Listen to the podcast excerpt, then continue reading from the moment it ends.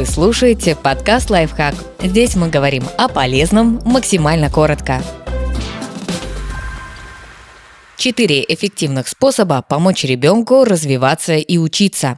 Важно предоставить ему свободу расчищать путь, но не выравнивать его. Многие родители при малейшем усилии ребенка бросаются ему на помощь. Они подают ему руку, чтобы он быстрее вскарабкался и сел на стул. Они водят его в школу и даже заносят его ранец в класс. Когда родители освобождают своего ребенка от всех лишних усилий, это не имеет ничего общего с необходимым устранением препятствий на пути развития или созданием надежной базы.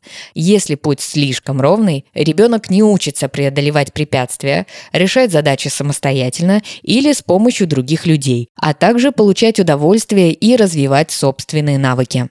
Отказаться от чрезмерного контроля. Самостоятельное обучение – основная психологическая потребность. Дети приобретают навыки и знания по собственному желанию, когда находят среду, которая поощряет их занятия подавать пример. С конца первого года жизни дети очень внимательно наблюдают, что взрослые или другие дети делают с предметами и пытаются им подражать.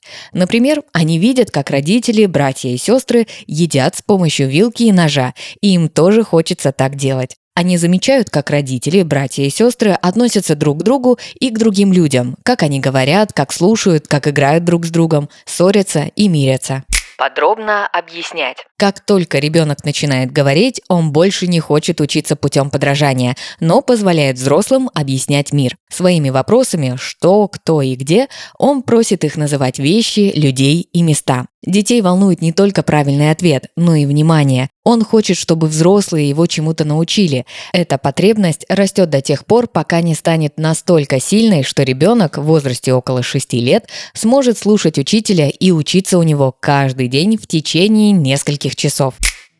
Подписывайтесь на подкаст «Лайфхак» на всех удобных платформах, ставьте ему лайки и звездочки, оставляйте комментарии. Услышимся!